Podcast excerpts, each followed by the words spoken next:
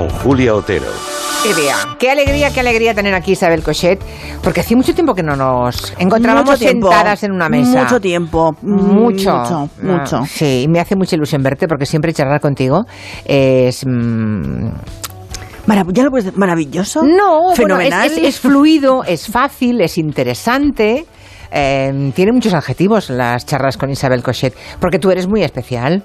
Especialita soy. Bueno, a veces especial, a veces especialita, pero por eso eres Isabel Cochet, seguramente, Claro ¿no? Claro. Bueno, eh, Isabel Cochet ha venido muchas veces a hablar de sus películas, de sus proyectos de ficción, pero esta semana viene a hablar no de ficción, aunque se demuestra una vez más que la ficción puede ser a veces mucho peor que... Sí. O sea, que la realidad puede ser mucho peor que la ficción. Un largometraje que está nominado al Goya. Es un documental largo, am, con un título en apariencia poco descriptivo, Enigmático. Sí, te dicen el techo amarillo. ¿Y esto de qué va? Bueno, enseguida entras en materia en la película, ¿no? El, ya, les ya pueden imaginar, ¿no? De todos modos, los oyentes. Sí, yo creo que Techo amarillo. puede- Fijarse en el color del techo. mm, Fijarse el ¿En color qué del- posición estás cuando ves el techo? Exactamente. ¿Verdad? Pero tú lo has dicho. Es un poco eso. El techo amarillo se estrena esta semana. Escuchen. Todo el mundo quería hacer el taller con él.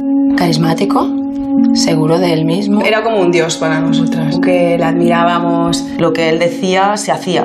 Y se hacían ejercicios donde había mucho contacto, mucho piel con piel.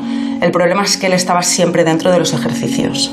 Eran con las luces apagadas hasta que empezaron los besos en el cuello y, cuando se acercaba más. Bueno, pues este viernes llega a los cines la mirada de Isabel Cochet sobre los casi 20 años de abusos sexuales y psicológicos. 20 años, 20 años sin que nadie reaccionara. Y mm, eh, fue en el aula de teatro de Lleida. Y creo que todo empieza cuando lees un día un reportaje en, una- en un periódico, en, la- Sí. en el ARA, ¿no? Sí. Y a partir de ahí, ¿qué, qué, qué tuvo de, de diferente a otros casos que seguramente has leído también en los medios de comunicación? Es curioso, es mucho- me lo he preguntado, ¿no? Porque es verdad que, que aparte era, piensa en un momento, era un- en plena pandemia. Eh, de repente leí este artículo y me tocó de una manera muy especial. Me tocó porque, primero, Albert Limos y Nuria Juanica hicieron un trabajo, yo creo que extraordinario. O sea, Son los periodi- periodistas, ¿eh? Sí. Son los periodistas. Son muy buenos, de hecho están detrás de muchos reportajes muy interesantes. Había una multiplicidad de puntos de vista, no era el típico, la típica noticia, no había algo y sobre todo muchas de las cosas que decían eran, eh, a mí una de las cosas que siempre me, me ha, me ha sorprendido es cómo estas chicas denuncian eh, la fiscalía dice los hechos están probados, han prescrito, pero están probados. Y de repente la gente lo que quiere escuchar es que están prescritos y no quiere y quieren echar tierra, ¿no? Como de repente, pues en un en un medio, en una ciudad como el, el ambiente teatral de Lleida, eh, de repente, pues Quieren nos- pasar página. Pasar página. No se las escucha, no se reconoce las cosas que pasaron, no se reconoce que la gente miró hacia otro lado. Y este doble victimización a mí me, me hacía daño. Entonces quise conocerlos a los periodistas, a través de ellos las conocí a todas. Yo no sabía qué quería hacer. No qué si era un largo, un corto, un- una película incluso inspirada en o un, Sí. o un documental, ¿no? Te lo planteaste todo. Me planteé todas las cosas, pero me di cuenta que la ficción no podría, difícilmente, iba a estar a la altura de la complejidad del caso, ¿no? Porque en el caso hay muchos, hay muchas tramas. Tenemos una persona carismática, como ellas han un descrito. poco el gurú del grupo, ¿no? El, Sí, el abusador. sí. Y las tácticas que hace y que una otro profesor empieza a imitar se parecen mucho a, claro, es que yo digo, es que los depredadores de estos tienen un, o sea, tienen un modus operandi que es que siempre es el mismo. Son muy poco originales. Es hacer sentir especial. No olvidemos que esta es una escuela de teatro para niños y adolescentes. Hablamos No de menores de edad, ¿eh? Sí, sí, sí. menores. O sea, 13 no años, estamos- 12, 13, 14, 15 años, ¿eh? Sí, no estamos hablando de una escuela para adultos, que este es otro, este es otro tema y otras problemáticas. Estamos hablando de que algunas de las niñas, como, como se describe en la, por ejemplo, en el caso de la Cristina, que es la que escribió el texto, el techo amarillo, que a mí me, me- llegó muy, muy dentro, explica cómo él la conoció, la conocía desde que tenía cuatro años. A los 15 eh, reparten van de bolos con este, los profesores, los alumnos. Él siempre, él siempre se quería poner en una habitación con una alumna, nunca con un alumno, siempre con una alumna de sus escogidas. Y como de repente este señor, bueno, pues se le pone encima ella mm, eh, congelada y ella pensaba, la única cosa que recuerda es que veía el techo y el techo era amarillo. Cuando acaba todo, él le dice, bueno, no tendría que haber dejado que esto pasara. Una frase recurrente. Es una frase que dices, bueno... Que los abusadores suelen pronunciar. ¿eh? Totalmente. Cuando has hablado con otros, aquí estuvo, por ejemplo, Alejandro Palomas, es que normalmente dicen eso. Sí. Sí, el caso de Alejandro Palomas, que bueno, es en otra, no es en la iglesia, pero, pero, el, modus operandi, el de repente desestabilizarte, el decirte un día, oye, eres buenísima, y al día siguiente, nunca llegarás, y así, día sí, día no. Hay muchas tácticas y, y claro, tú, cuando tú has mencionado, has dicho, era como el, el gurú de una secta. Ellas lo dicen, pero claro, la ventaja, o sea, la, uno de los momentos yo vi la luz eh, a la hora de hacer documental es cuando recogimos, conseguimos material de archivo que enseñaba realmente que, te iba, que te iba llegando con cuentagotas, además, ese material de eh, archivo. o sea, no, no, no es que cuando empezaste a, producir la película lo tuvieras todo encima de la mesa, sino que ahora llegaba una cinta, ahora otra. ¿Pero por qué? Porque había reticencias de las mismas chicas a darlo. No, no, no. las chicas no fueron el problema. Ellas enseguida me dieron su confianza. Yo espero no haberla traicionado, creo que no lo he hecho pero había una conspiración de silencio, todavía la hay. Pero en la propia aula de teatro de Lleida. ¿A día de hoy? Sí. Pero qué vergüenza, ¿cómo es posible?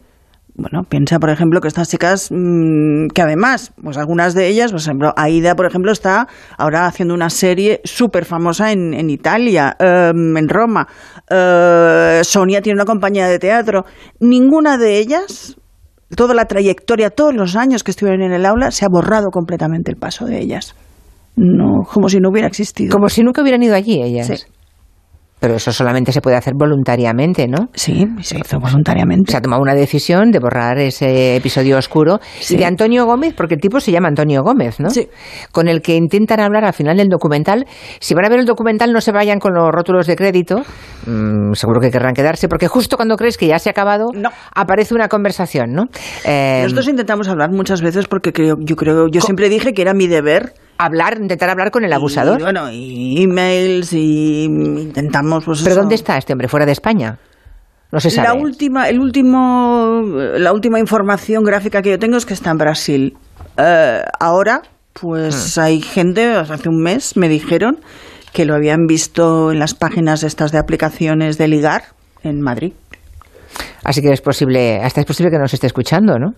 Todo eso podía, sería posible, pero claro, él niega los hechos. No, no, claro. Él dice que, que esto no son abusos. Bueno, o sea, él dice que no eran abusos. Sin embargo, hay que recordar que la Fiscalía, y pasado los juicios, se dijo que son hechos probados, dijo la Fiscalía, hechos probados solo que habían prescrito porque fue muy poco antes de la ley Rodes. O sea, si hubiera sido un poquito más tarde, mira que esperaron pobres niñas. Pero encima Tuvieron una muy mala, suerte, un poco más tarde no hubiera prescrito, ¿no? Eso imagino que te corroe por dentro. Esto cuando los hombres que me, me, me corroe, porque es que ahora este señor estaría en la cárcel. Y está tan ricamente por ahí, ¿no? Porque con una indemnización. Ah, sí, eso es verdad, eso me dejó estupefacta. qué te dejó? Yo Le pagan 60.000 euros por irse en el aula de teatro de Lleida. Cuando hay un documento de fiscalía que dice que los hechos son están probados. Dice, tú no des... Bueno, ¿Pero eso por ¿tú qué crees? ¿Pero eso por qué? ¿A qué conclusiones llegas? Porque este señor no, no es un poder fáctico, es un individuo, eh, es una persona física sin más, ¿no? Como dice Marta, una de las protas del documental, lo dice, bueno, es que esto era una institución opaca, porque no es una institución del ayuntamiento, esto era una como un patronato, con una corporación a medias con el ayuntamiento, pero no, em, no era. Si hubiera, yo creo que si hubiera sido del ayuntamiento hubiera habido muchísimo más control. Pero claro, él era el patronato, era el, el director, el gurú espiritual, el gurú de todas y tal. Es que igual el talón se lo firmó él. Ah, claro, vete a saber. Hay, ese momento tremendo en que hemos oído el pequeño, ese testimonio del tráiler, ¿no? Cuando dice el contacto. Claro, este tipo, lo que en una escuela de teatro, de teatro eh, intentaba convencerlas de que para hacer una, una secuencia erótica había que practicar antes, pero con él. Sí. Es que este es el Es que es, que es bochornoso. Sí. O sea, vamos a ver, apagar las luces. Yo entiendo que todos cuando hemos sido pequeños y adolescentes has apagado las luces y te has tocado con gente. Mientras sean de tu edad y tal, a mí me parece bien. Hablamos de niñas de menores y él 30 años en aquel momento. Eh, sí, pero claro, el profesor no puede estar en estos juegos, ¿no? No puedes decir, ahora los tenéis que tocar y tú de repente tocas y hay un señor con barba. Eh, pero esa, esa tú sabes, esa, esa cosa de, es que esto es el teatro, ¿no? O sea, claro, yo he dirigido muchas secuencias eróticas. Claro, muchas secuencias de sexo con gente desnuda en todas las o sea, yo he dirigido a Ben Kingsley desnudo con Penélope Cruz en una habitación. Yo te aseguro que allí, vamos, no hubo mm, todo estaba pactado, esto es lo que hay que hacer, o sea, no hay que follar para, para, para que el espectador crea que estás claro. No hay que masturbarse como él pretendía, ¿no? Que para realmente para trabajar en el teatro y en el cine, pues tú tienes que, si te masturbas, te masturbas de verdad. No, oiga, no, como igual que no hay que matar a alguien Efectivamente, efectivamente. Eh, Pero claro, habrá, habrá padres en este momento, no sé si tendremos algunas chicas o chicos, porque en el grupo había chicas y chicos, más chicas, pero también había algún chico, ¿no? Aunque parece que a este tipo no le interesaba nada, al abusador no le interesaban los chicos. interesaban las chicas. Pero es posible que ahora mismo tengamos eh, padres y madres que llevan tranquilamente a sus hijos a una escuela eh, de teatro porque les parece enriquecedor, que lo es. Habrá un montón de escuelas estupendas donde aprenden mucho de hablar en público, de relacionarse, de lo que sea, ¿no? Pero claro, ¿cómo habrá que hablar con los hijos o las, o las hijas cuando van a un sitio de a una escuela de teatro a partir de no eh, bueno. habrá que decirles previamente desde que no no sé, hay cosas que no que no se pueden tolerar no, porque estas niñas llegaban a casa y no lo contaban. No decían nada de lo que les porque ocurría. jugaba también con el secreto jugaba con la complicidad que quería crear con ellos les decía les decía que no lo contaran a los padres y les decía, es que la generación cambia cuando tienes hijos. Esto se dice literalmente en el documental. Eh, yo soy de tu generación, yo soy como tú. Él todo el rato está intentando convencer a la chica de 15 años que tiene la misma edad que ella. Y no. Ah, supongo que ayer leíste, seguro, porque también lo tienen firmado los propios, los mismos periodistas que destapan este caso y que es el que te inspira a ti la película. Ayer publicaron también el caso de Albert de Prius de Prius se llama, es un tenor, eh, también mi profesor de música, que ayer detuvo la policía, los Mossos de Escuadra, por haber abusado sexualmente, presuntamente, al menos de una alumna menor de edad, ¿no? durante cuatro años. Y visto el caso, leído el artículo, es, es casi no es lo mismo. Es lo en mismo. este caso, escuela de música y un tenor. Y con la connivencia también de un párroco, ¿no? Como explica el artículo. Sí. Que decía que, bueno, sí, es que es muy cariños, ¿no? Claro, eh, yo es que los límites estos que todo el mundo dice, no, es que hay, en el mundo del espectáculo hay una fina línea, no, o sea... Es verdad eso, es, eso que acabas de decir es muy cierto, Isabel. No, el tema de, no, se besan mucho, se tocan mucho... Bueno, si eres tocón, la gente, gente tocona, que yo la entiendo, ¿eh? Yo no soy. Yo más bien es no. O sea, no. ya de pequeña me obligaban a besar a un adulto, ya no me gustaba, tengo que decir. Pero, el, pero en el mundo este del teatro, pues sí, hay gente muy, bueno, pues que se expresa así, pero hay gente que no. Sí, pero eso es un pretexto que no podemos dar por bueno. Eh, claro que no. Claro, a eso me refiero. No, no es así. Y yo creo que los límites uno los conoce y hay cosas de, de, la intimidad que no se pueden violar. Hay un oyente por aquí que pregunta si las chicas hicieron un previsionado del documental antes del estreno.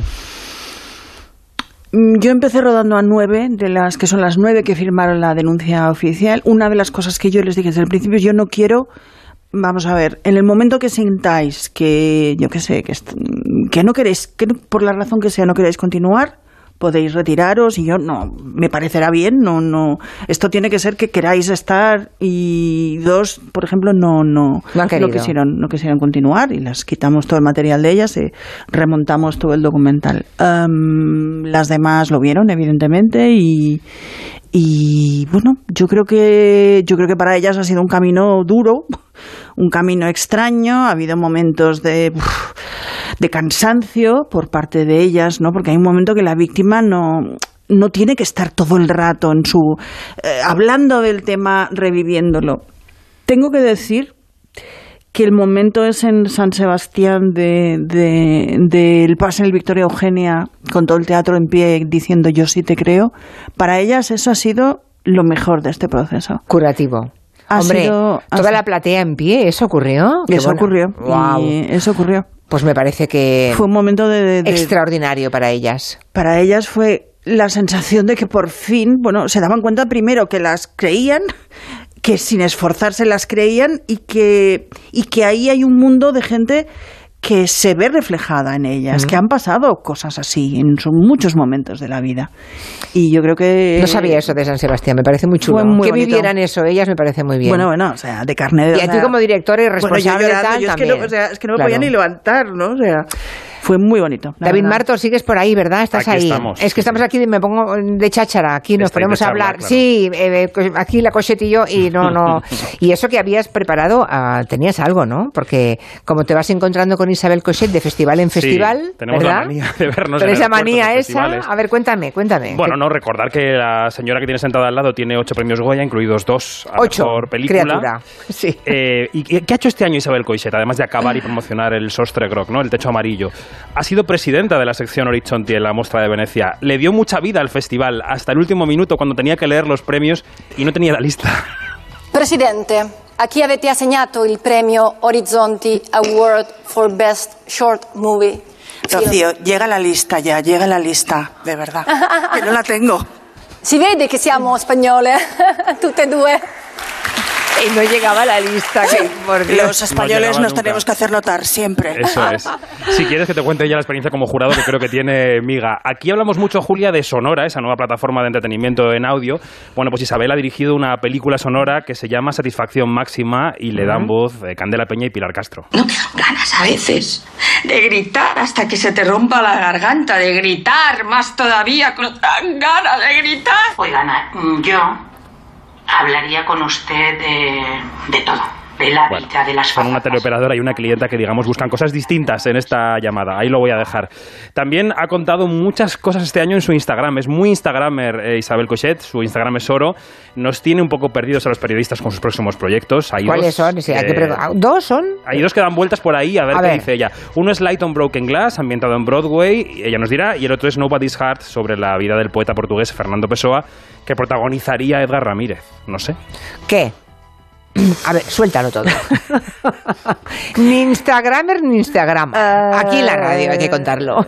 Pues ya, o sea, David, Julia, tengo que deciros que ninguna de esas películas, desde luego, Light and Broken, Gla- Broken Glass no se va a hacer, de momento no se va a hacer. la ok. película con Edgar Ramírez, para pena de Edgar Ramírez y mía, está ahí en un limbo. La de Pero Pessoa. algo haré. La de Pessoa lo veo, lo veo difícil. Ay, qué pena. Parece ser que el mundo del- del- de los grandes financieros que iban a financiar esta película no entienden la belleza de la vida de Pessoa, pero Ay. ¿qué vamos a hacer? No pasa nada, no pasa nada. Pero es verdad que he hecho he hecho, bueno, sigo haciendo cada domingo un programa de radio en Radio en Radio 3 que se llama sí. Alguien debería prohibir los domingos por la tarde, que os recomiendo mucho porque es muy relajante. Y, y voy a estoy haciendo un documental sobre un cerdo en la alberca, Salamanca. Es un ¿Qué le documental para Apple, para Apple Estados Unidos. ¿Ya? ¿Qué le pasa al cerdo? ¿Qué tiene de particular? Es una tradición, es una tradición, es la tradición de San Antón. Y cada año en, el- en la alberca, desde hace 400 años, se suelta a un, a un cerdo, un cerdo ibérico negro estupendo, y el pueblo le alimenta y luego el día de San Antón, que es el 16, me parece, de enero, se le, se le subasta. A Y se le mata. Pues casi que sí. Para- me parece. bueno, Me el da a mí que santo, sí. eh, ahí hasta refranero, querida. Eh, sí, Así exacto. que- Pero bueno, hay, hay también la posibilidad de que alguien. Yo he comprado 150 euros en números de la tómbola esta. Si me toca, ya 22. tengo un santuario porque yo le he cogido mucho cariño a Antón. Antón, yo le digo Antón, acción Mm. y viene. o sea, el cerdo, por favor, que te toque a ti. A mí me. Sí, pero también es una hipocresía porque voy allí y me pongo ciega de jamón. Ya. Pero Claro, al menos, que- pero hombre, pero Antón ha sido estrella de una de, de una película, no puedes Le tengo dejarle mucho morir. cariño. Te voy a enseñar una foto de Antón y le vas a coger cariño. Estoy segura. Anda que me cuesta a mí cogerle cariño a los animales, madre mía. Más que a las personas. Ahora llega el momento. Bueno, ahora llega aquello de Marx, ¿no? Que decía, de Sí. Groucho, que cuanto más conozco a las personas, más, más quiero a mi perro, ¿no? O a mi cerdo. A mi cerdo en este caso.